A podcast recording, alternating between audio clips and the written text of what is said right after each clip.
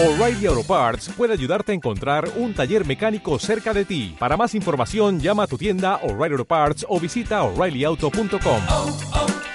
O'Reilly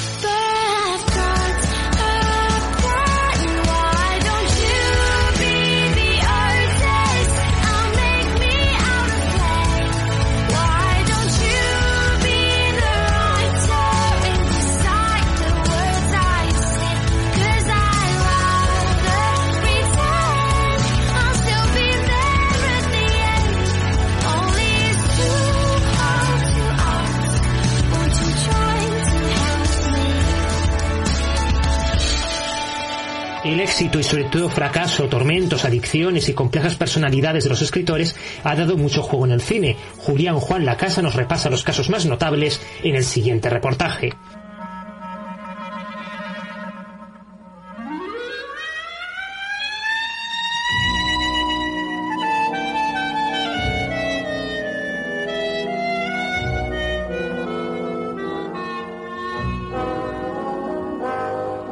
Capítulo primero. Él adoraba Nueva York. La idolatraba de un modo desproporcionado.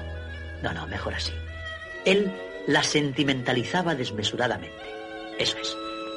Para él, sin importar la época del año, aquella seguía siendo una ciudad en blanco y negro que latía a los acordes de las melodías de George Gershwin. Eh, no, volvamos a empezar. Capítulo primero. Él sentía demasiado románticamente Manhattan. Vibraba con la agitación de las multitudes y del tráfico. Para él Nueva York era bellas mujeres y hombres que estaban de vuelta de todo. No, tópico, demasiado tópico y superficial. Hazlo más profundo. A ver, capítulo primero. Él adoraba Nueva York. Para él era una metáfora de la decadencia de la cultura contemporánea. La misma falta de integridad que empuja a buscar las salidas fáciles convertía la ciudad de sus sueños en no, no, suena sermón. Quiero decir que, en fin, tengo que reconocerlo. Quiero vender libros. Capítulo primero. Adoraba Nueva York, aunque para él era una metáfora de la decadencia de la cultura contemporánea. Qué difícil era sobrevivir en una sociedad insensibilizada por la droga, la música estrepitosa, la televisión, la delincuencia, la basura. No, demasiado amargo, no quiero serlo. Capítulo primero. Él era tan duro y romántico como la ciudad a la que amaba. Tras sus gafas de montura negra se agazapaba el vibrante poder sexual de un jaguar. Esto me encanta. Nueva York era su ciudad y siempre lo sería. Ya que nos gusta el cine, tenemos que acordarnos de las personas que escriben los guiones de las películas y que suelen tener un nombre denominador, escritores. Pero muchas historias filmadas parten de material escrito antes, sobre todo novelas y obras de teatro. Hemos empezado el reportaje con la escena inicial de Manhattan de Woody Allen, donde su personaje quiere escribir un libro sobre la sociedad en general y empezaba con su primer capítulo, que sobre la marcha iba reescribiendo y cambiando de estilo varias veces. Eso es normal en cualquier escritor y escritora, como veremos aquí.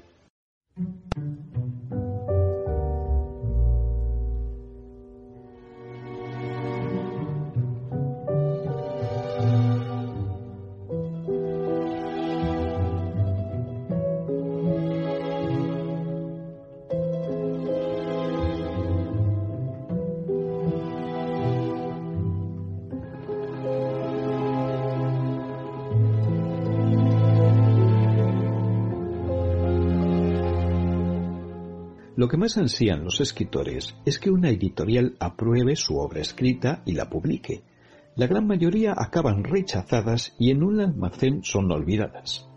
La película La biblioteca de los libros rechazados, basada en la novela de David Fonquinot, cuenta en clave de intriga policíaca el insólito éxito de una novela póstuma escrita por un desconocido pizzero de la Bretaña francesa, lo que mosquea a un famoso crítico literario, que por montar el numerito por su desconfianza es despedido de su programa de televisión.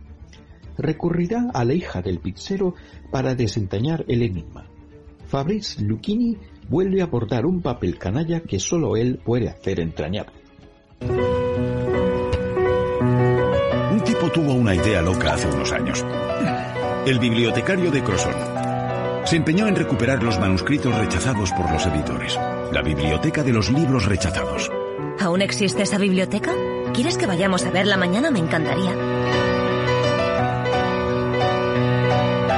¿Dónde puedo encontrar a Henry Pick? Murió hace dos o tres años. Su viuda Madeleine vive aquí. Voy a publicar el libro de su marido.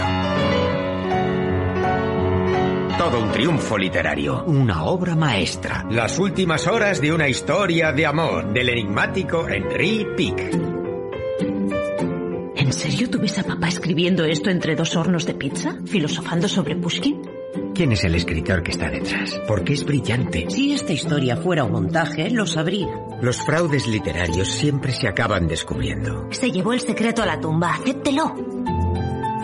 ¿Qué hace usted aquí? La necesito para llegar al fondo del asunto. Va a ser mi doctora Watson. ¿Y por qué le toca ser Holmes?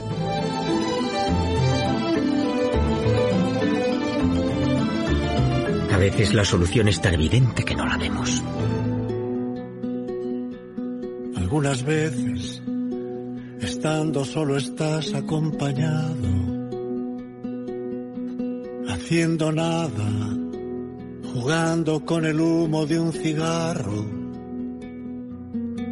o en la ventana, mirando cómo nace el sol.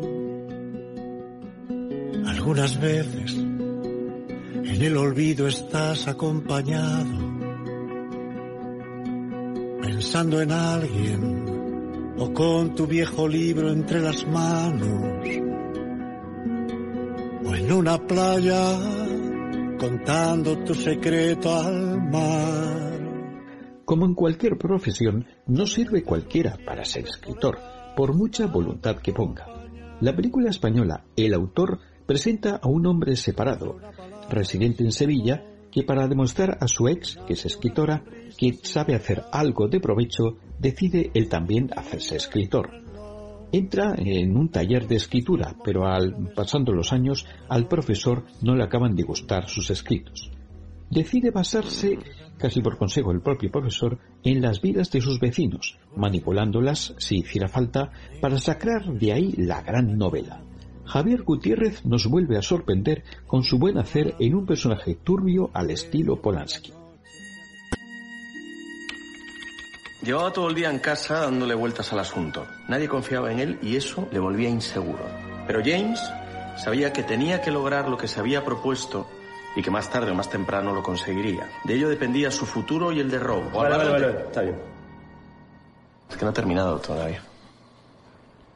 ¿Cuántas veces he dicho que es absurdo poner nombres anglosajones en los relatos en castellano? ¡Qué ridículo! Callahan, ¿quién coño se llama así en Sevilla? Yo es que he intentado... ¿Está intentado qué? ¿Usted qué quiere contarnos? ¿De qué va eso que acabo de oír? Álvaro, te comportas como un inmaduro y no te das cuenta. Si no tienes talento para escribir, no escribas. Usted no cree que tenga talento, ¿no? Álvaro, lo que yo pienso no tiene ninguna importancia. Vivir, mirar, escuchar. Disculpe, llevo mucha prisa, es que me gustaría enseñarle algo. O sea, una novela sobre un edificio. Bueno, sobre personajes. Quería preguntarle por los vecinos. Usted un poquito cotilla, ¿no, don Álvaro? No, no, no. Tiene un montón de dinero. Se lo habrá ganado. Cobrando una pensión de lujo por militar franquista. Mientras tanto, tú te quedas en el paro y puede que vuestros hijos no tengan que comer mañana. Sí van a tener. ¿Y cuál es el plan? Bueno, pues pensaba dejar vivir a los personajes. Nada. No, no digas que no hice nada, ¿ok? Yo quiero escribir literatura de verdad. Dame una escena. Dame una puta escena, por favor. Es que yo no he visto en tres años una línea de algo que ha pasado. Cuénteme usted cómo se hace una paja. Cuénteme usted cómo me odia. Yo creía que ibas a llegar hasta el final. No tienes huevos para ser escritor. ¡Su puta madre! ¿Dónde estás?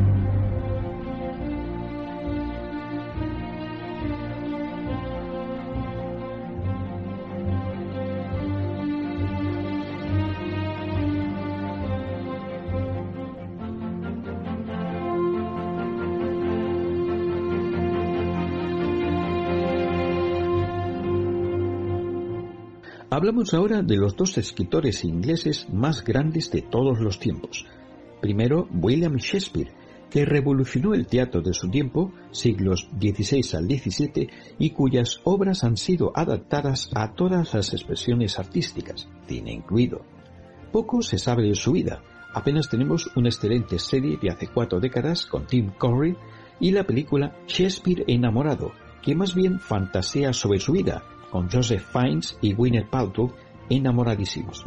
El guion cuela muchas libertades históricas. Este fragmento que escuchamos recuerda el comienzo de una de las últimas obras teatrales del maestro, La Tempestad. Mi historia comienza en el mar. Un viaje peligroso a una tierra desconocida. Un naufragio. Las aguas desatadas rugen embravecidas. La nave se quiebra y se rompe en mil pedazos. Y todos sus ocupantes, impotentes, mueren ahogados. Todos menos uno. Una dama. Cuyo espíritu es más grande que el océano y cuyo valor es más fuerte que el abrazo del mar. No le espera una muerte entre las aguas, sino una nueva vida en una tierra extraña. Será una historia de amor. Porque ella será mi heroína para siempre. Y su nombre será Viola.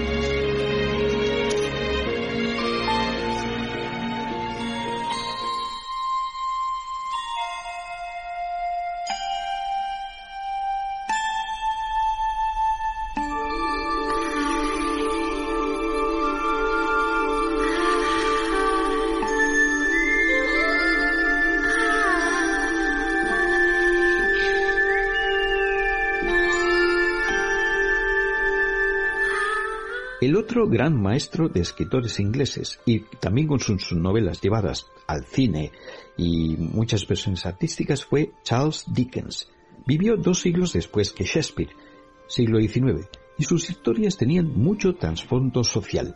Su vida personal tuvo un amor prohibido para la sociedad de su tiempo, que lo consideraría inmoral, y que supo mantener en secreto en vida dejó a su mujer en 1857 para irse a vivir con una actriz. En La mujer invisible, Nelly, la amante, ya casada con otro hombre que jamás supo esa parte de su pasado, recuerda su vida con el maestro y el asfixiante peso de la sociedad puritana de la reina Victoria. El otro Fiennes actor, Ralph, dirige la película y encarna a Dickens con la habitual buena ambientación del cine británico, aunque algo fría. Ham miraba el mar, en pie solo. Aprovechando una gran ola que se retiraba, él pareció abalanzarse de pronto sobre ella con un potente salto y el barco desapareció. Un relato, señor Dickens, nunca es tan vívido como cuando lo lee el mismo autor. Gracias. Hola, gracias. ¿Admira usted la obra de mi marido? Ahora mismo estoy inmersa en Copperfield. Nelly ha leído cada capítulo dos veces. Y me complace. Todo ser humano es un profundo secreto para el resto. Hasta que ese secreto se entrega a otro. Entonces quizá esos dos seres humanos puedan conocerse de verdad. ¿Por qué te levantas tan pronto? Debo ir a Londres. Señor Dickens, ¿por qué no anunció que venía? Fue un impulso. Con sus ganancias, Nell? Lo gastaré todo de una vez. Mi hija es una joven hermosa. Me angustia su futuro. Tal vez yo pueda ayudarla de algún modo. ¿Le amas? Está casado. Eso no le ha impedido enamorarse de ti. ¿Las habladurías en el diario de Londres? Debes negarlo, no puedes mantenerla en secreto. Sí que puedo. Casarse conmigo. No, hija, no puede. Madre, hay locura en su comportamiento. Has estado en cada línea que he leído. Eres parte de mi existencia y hasta que exhale mi último aliento, estás condenada a ser parte de mí. Cada uno tiene su secreto. Este es el nuestro.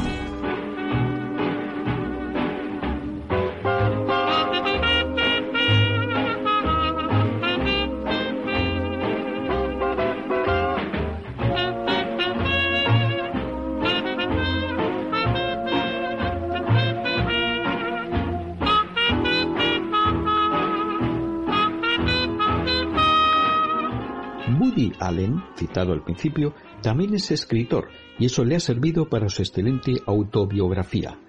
Muchos detalles propios los ha trasladado a los personajes de su obra cinematográfica. En Desmontando a Harry se salió de sus personajes habituales de perdedores con mala suerte en el amor para convertirse en un escritor canalla, cínico y adicto a la prostitución, recordando a muchos escritores malditos reales como Charles Bukowski o Jean Genet, especialistas en relatos de lugares sórdidos, aunque Allen lo suaviza todo con su humor característico. Lo más interesante, aparte de, de, la lógica culpabilidad sexual que sentía cuando yo era el joven del relato, es que, es que nada ha cambiado. Soy, soy, en fin, soy, han pasado años, yo, yo, yo entonces iba a un psiquiatra, ahora voy a otro, seis psiquiatras más tarde, y ya llevo uh, tres mujeres, y, y, sigo sin tener mi vida amorosa solucionada. Aún me encantan las putas, ¿sabe? Yo, yo, yo, yo, yo. Para mí, lo ideal es pagarlas, que te vengan a casa y no tener que discutir sobre Proust ni sobre cine ni... No sé lo que me ha pasado, ¿sabe? Yo... ¿Sabe? ¿Sabe? Yo, yo, yo, yo, yo aún no he madurado y me siento... No sé, no es... Es que veo a otros tíos de mi edad y, en fin, yo solo pienso en follarme a todas las mujeres que veo. Si veo a una mujer donde sea, en el banco, una desconocida, si veo a una mujer en el autobús, pienso, ¿cómo estará desnuda? ¿Podré follármela? Y es una locura. Yo, yo, yo veo a tíos que conozco que son abogados y médicos y tienen familia y casa y no, no, no son tan... En fin, es que el presidente de los Estados Unidos quiere follarse a todas las tías que... Bueno, no sé, es un mal ejemplo, ¿sabe? Pero, pero, pero...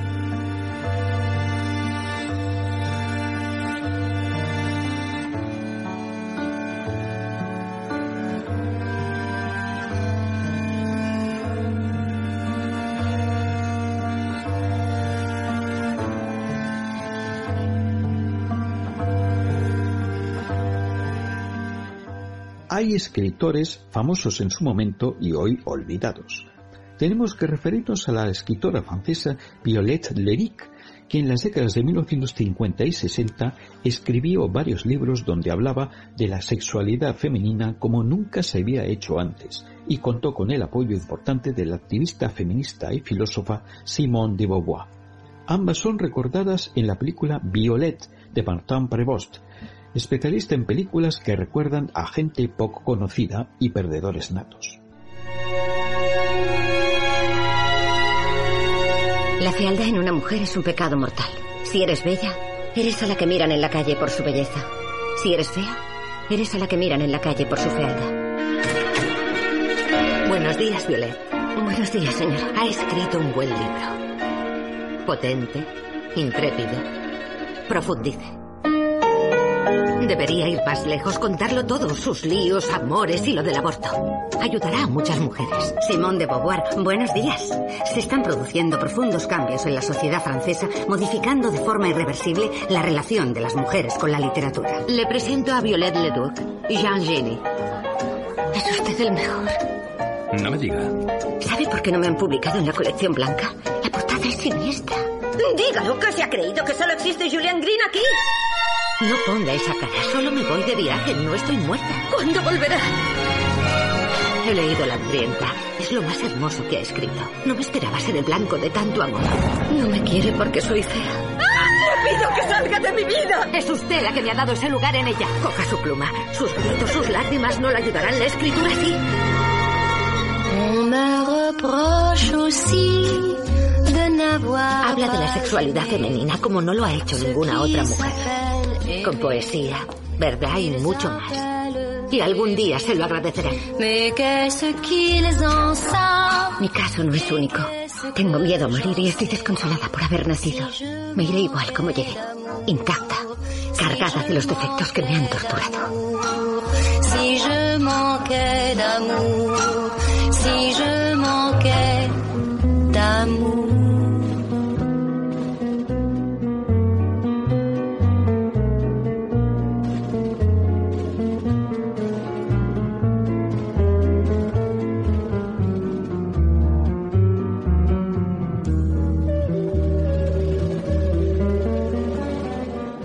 Algo que a quienes escribimos o a los actores que representan teatro es que alguien que no sabe nada de esto nos corrija y nos diga lo que cree que tenemos que hacer o escribir para tener más éxito y más público.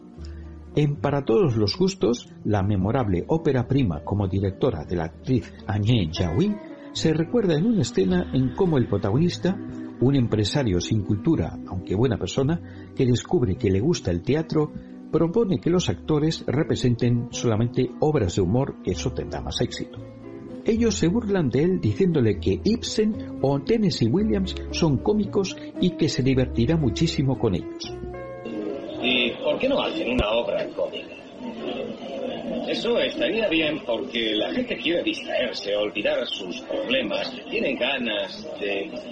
Fíjense esta noche, por ejemplo, estaba lleno, en cambio, la última vez cuántos había, media sala, quizá ni eso. Ya saben que a mí me gustó, pero la gente en general prefiere lo que es gracioso. Yo pienso, yo pienso que deberían hacer algo cómico, por ejemplo. Tienes razón, te pasas el tiempo haciendo dramas. De acuerdo, lo intentaré. Haré algo cómico. Creo que tu próxima obra podría gustar. Sí, con Ibsen se partiría de risa. ¿Con quién? Ibsen. Ah, sí, Ibsen es gracioso. Es una especie de cómico noruego, ya sabes. Es muy, muy gracioso. Strindberg. Oh, sí, Strindberg, sí. Lagerman. Lagerman. Loren. Sí, Las Loren. Bernesbach. Tennessee Williams. Pero yo prefiero a Ibsen, es el más gracioso. Cuando no la deja Elmer al final de Casa de Muñecas es algo... No, no, es una broma. Ibsen no es nada gracioso.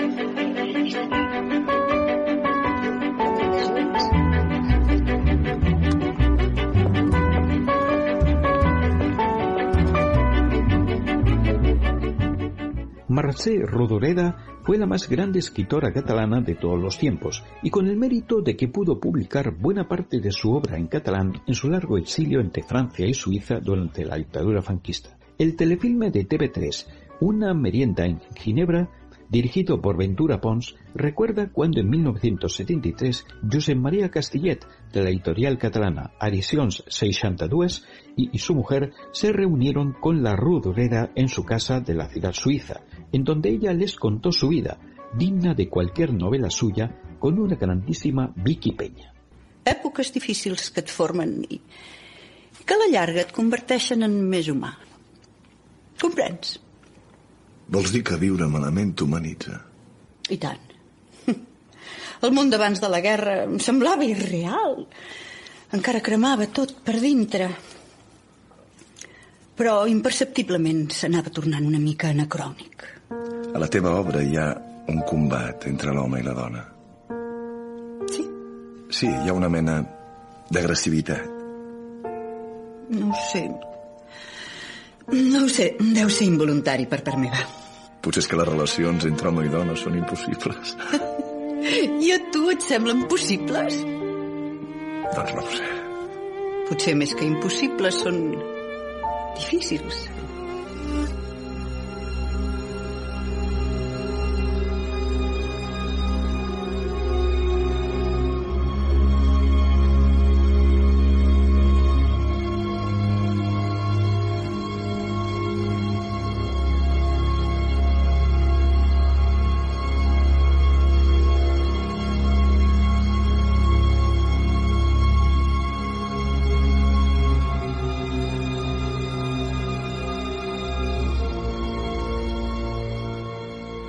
Cuando a las mujeres no se les permitía más que ser esposas y madres, se rebelaban contra ello con cualquier faceta.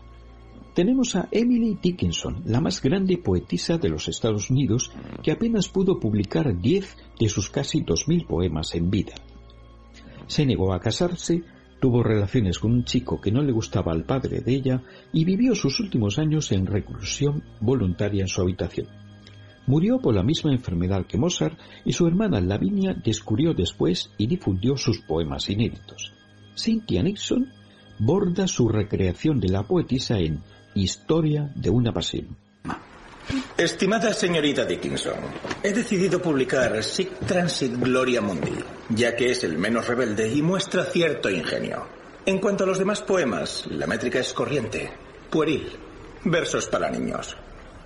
No obstante, reconozco que los auténticos clásicos en cualquier lengua siempre han sido obra de hombres, no de mujeres. Las mujeres, me temo, no pueden crear tesoros de literatura perdurables. Mi vida se cerró dos veces antes de su final. Aunque queda por ver si la inmortalidad desvela un tercer suceso. Tan enorme, tan imposible de concebir como los que dos veces me sucedieron. La despedida es cuanto sabemos del cielo y todo lo que necesitamos del infierno. Digo adiós a la vida que llevé y al mundo que conocí. Beso las colinas por última vez. Ahora ya puedo irme.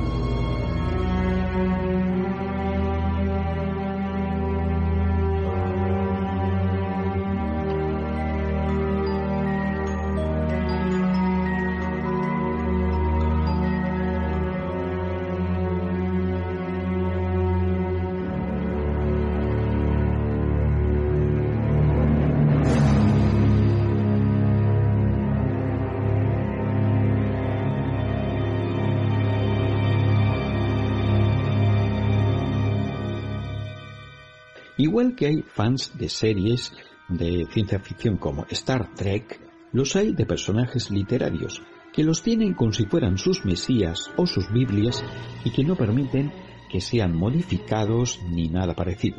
Stephen King, especialista en relatos de terror muy llevados al cine, imaginó a la vengativa y obsesiva fan de Misery, personaje de ficción de un famoso escritor al que ella salva la vida después de un accidente, pero al que obliga de manera brutal a resucitarlo al enterarse de que ha decidido matarlo. Kathy Bates demostró su talento, tardíamente reconocido como la obsesiva y violenta fan. No, no la he matado. ¿Quién entonces? Nadie. Ella ha muerto, ha desaparecido. ¡Desaparecido! ¡Desaparecido! ¡No ha desaparecido! ¡La has matado! ¡La has matado! ¡Has sido tú! ¡Tú has sido! ¡Eres un asesino! ¡Has matado a Misery! No, no, Annie.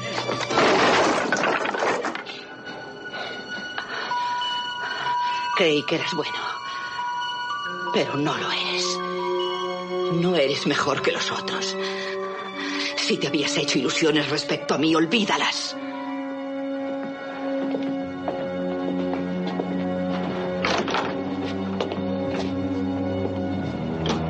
Y no creas que van a venir a sacarte de aquí. Ni los médicos, ni tu agente, ni tu familia. Porque no les he avisado. Nadie sabe que estás aquí. Y procura rezar para que no me pase nada. Porque si muero yo, morirás tú.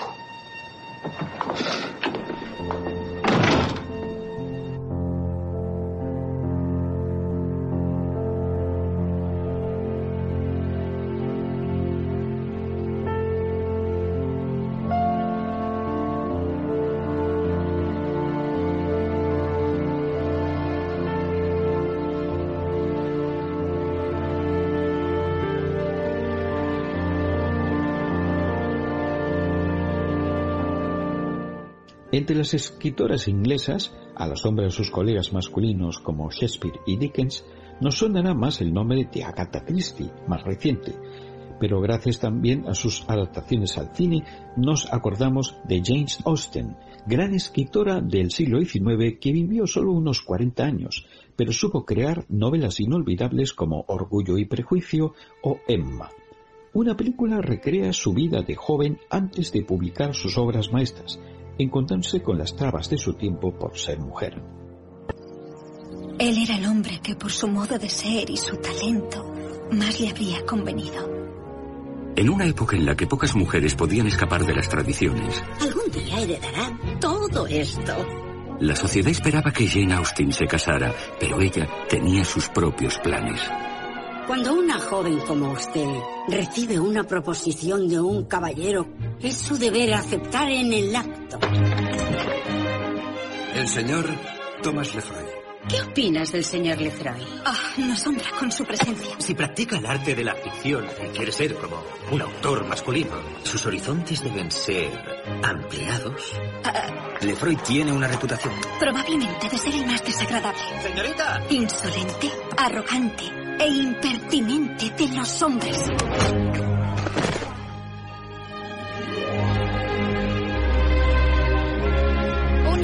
Debe mostrar el mundo tal como es. De algún modo, revelar el origen de nuestros actos. La historia de amor que marcó para siempre la vida y la obra de Jane Austen. ¿Cómo puede entregarse a un matrimonio sin amor?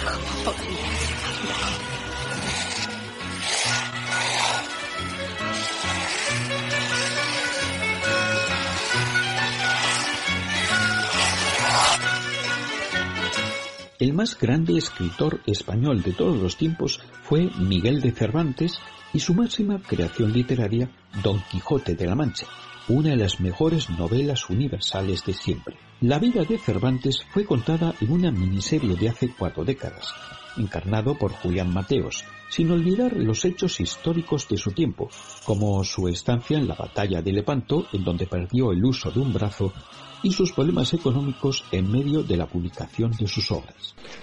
Catalina, las cosas están cambiando para nosotros. Ya te lo dije, ten un poco de paciencia. Ya está en la calle la segunda edición del Quijote. En la calle. Pero los ladrones te están robando el libro sin licencia. Paciencia otra vez. Ya puse las denuncias, bien sabes. Los pleitos van despacio, pero van. Pleitos y ganancias. A ti te basta con que hablen de ti y de tu Don Quijote. ¿Y te parece la fama poca ganancia? C'est à peine si je sens que les mots sortent de moi. En apparence, rien n'est dit que le rien qu'il y a dans toutes les paroles.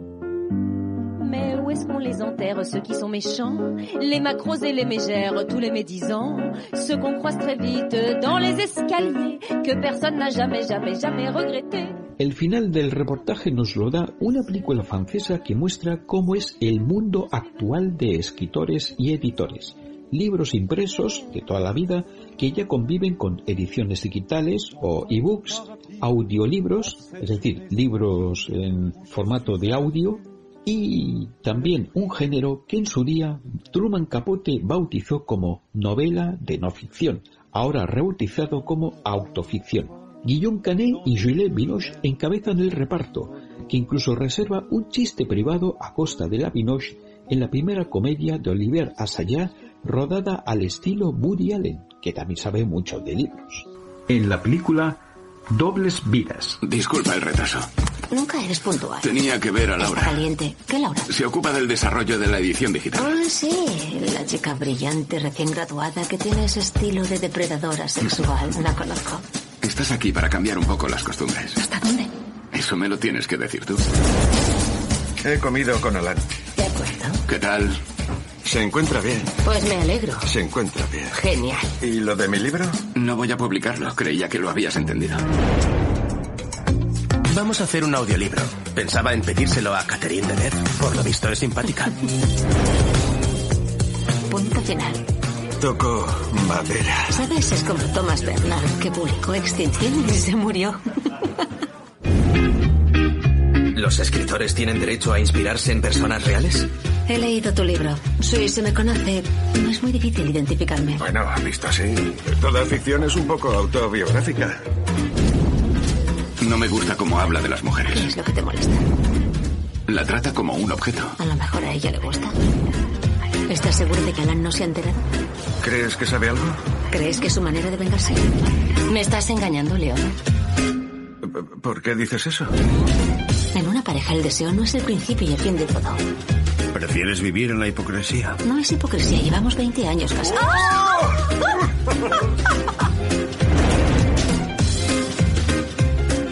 no has pensado, bueno, es solo una idea, en hacer un audiolibro de punto final? Se lo hemos propuesto a Juliette Binoche. ¿A Juliette Binoche? Sí. A lo mejor podría mandarle un mensaje, si tú... ¿Eh? Si tienes su correo, podría...